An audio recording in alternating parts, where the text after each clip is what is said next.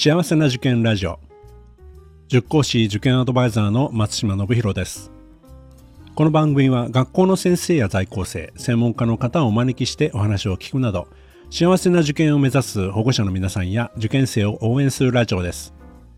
ポッドキャストと Voicy の通常の配信は水曜日と土曜日です。時々他の曜日でも配信しています。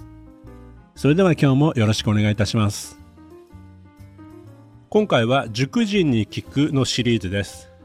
今回来ていただいたのはスクール FC 東戸塚校辻堂校の校舎長鈴木久樹先生です。鈴木先生よろしくお願いします。よろしくお願いします。はい、えー、鈴木先生は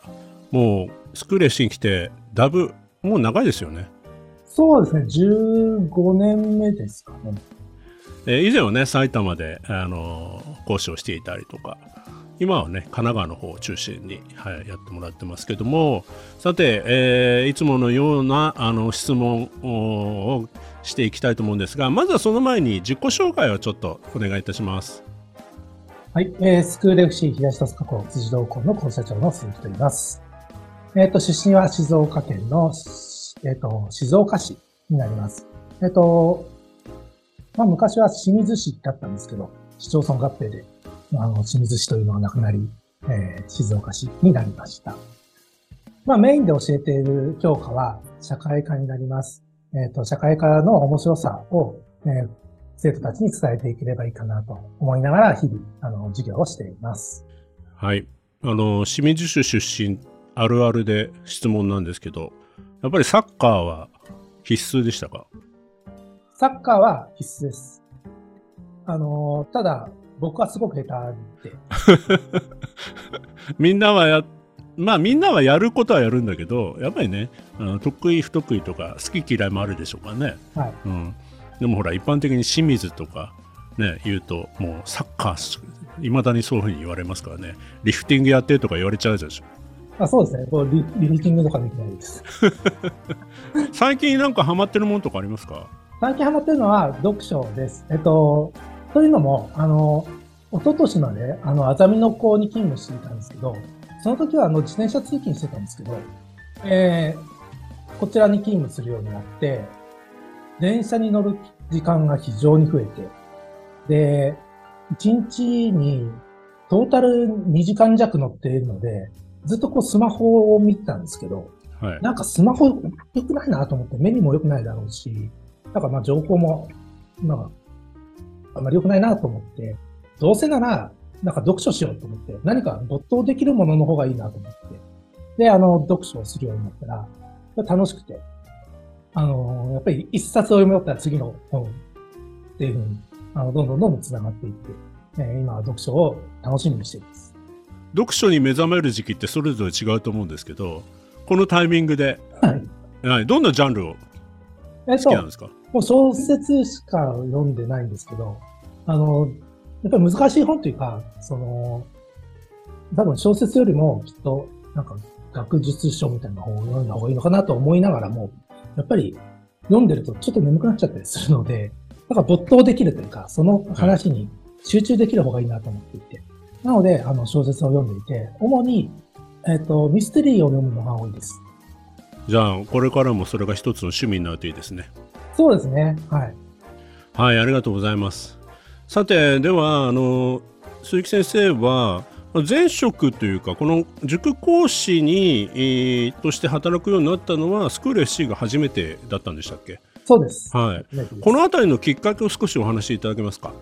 あの、前、前職の、まあ、仕事を辞めて、あの、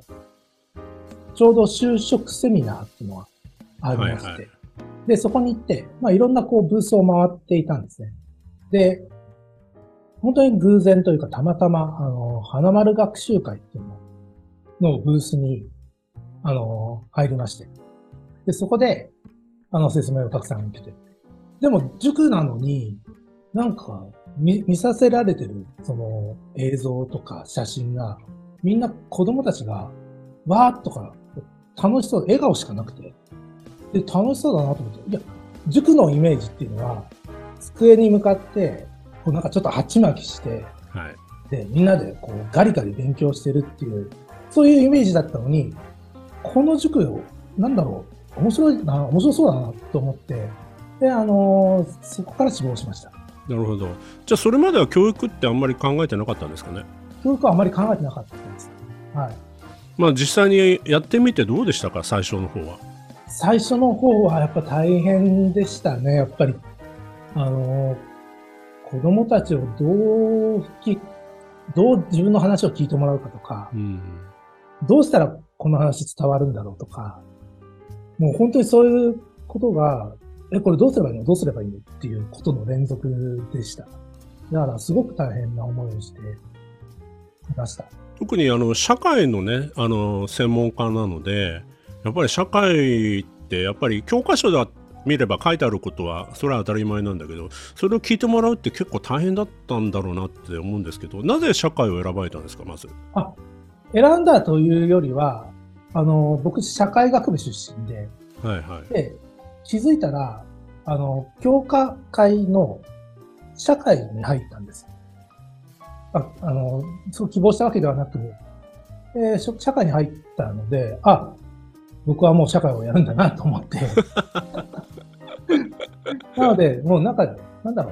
う、希望というよりはむしろその流れの中で社会に決まったっていう感じです。なるほど。まあ実際ね、教えてる教科他も教えてますもんね。そうですね。あの、まあ、受験科の算数とかも、あの、教えてたり、3T を教えてたりとか、あの、3T は本当に楽しく、花丸みたいにやるできるのは、すごくいいなと思ってます。はい、ありがとうございます。まあ、ここまで15年のキャリアがあって、いろんな生徒をね、教えてきたと思うんですけども、えー、まあ、印象に残ってる生徒、まあ、たくさんいるとは思うんですけど、まあ、あえて一事例挙げるとしたら、どんな事例がありますか？そうですね、あのー、もう僕が初めて、まあ、就任した1年目ですね、に、中学1年生で入ってきた女の子。で、すごく明るくて楽しい女の子なんですけども、えー、中1中に中3の夏前ぐらいまでは、あの、FC に来たら本当に、もう、たくさん。おしゃべりして、ね、特になん。か勉強するっていう感じでもなかったん。ですけど、中3の夏休みに、あの、公立高校の過去問を解いたら、全然取れなくて。で、それでな、自学室でもう泣き始めて、で、それ以降すごく勉強するようになったん。ですね。で、まあ、その子は自学室に僕が行くとすぐ話しかけてきて、で、まあ、ずっと世間話してたんですけど、夏以降、こう、自学室に行くと、先生何しに来たの？邪魔なんだけど、みたいな。そんなような、あの、風に変わっていって、で、それ以降、夏以降はもう本当に毎日毎日 FC に来て自学して、で、その子が言ったのは、FC って義務教育ならないのかね？ね、まあ、こんなに毎日来てるんだったら、これ義務教育にしてくれたら、学校行かなくていいのに、みたいな。なるほど。で、本当にあの、毎日毎日ずっと勉強して、で、まあ、合格を、あ第一志望に合格して、その後、高校卒業してから、やっぱりあの、講師として FC に戻ってくるので、やっぱりそれが本当にすごく嬉しくて。なんか、うん、同じ、今までは生徒、先生っていう感じだったのが、同じ先生として、同じステージに立てて一緒に頑張れるっていうのは、すごくこう嬉しいことだなと思って、それが一番印象に残ってる人ですかね。なんか大人同士の会話ができるというかそれも仕事を通じて共通な話題ができるってすごく嬉しいですよね。そうですね、本当に嬉しいで、なんか一緒に僕が最初悩んでたことは、彼女もやっぱ同じように悩むんで、なるほど、なるほど。そうだよね、そうそう、最初ってみんながそうなんだよねっていうのを話してもできるっていうのはすごく良かったうん、そうですね。社会経験としてもね、あの教育って結構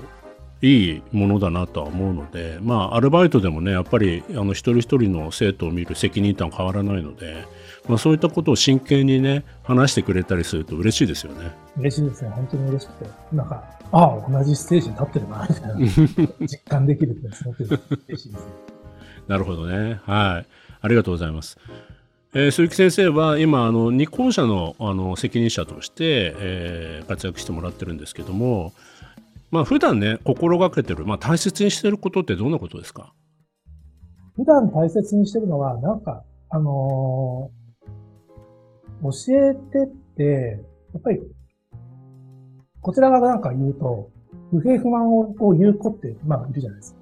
で、やっぱりそういう不平不満って、なんかだ言い出したらきりないなと思っていて。で、いやいや、そうじゃなくて、まあ世の中って、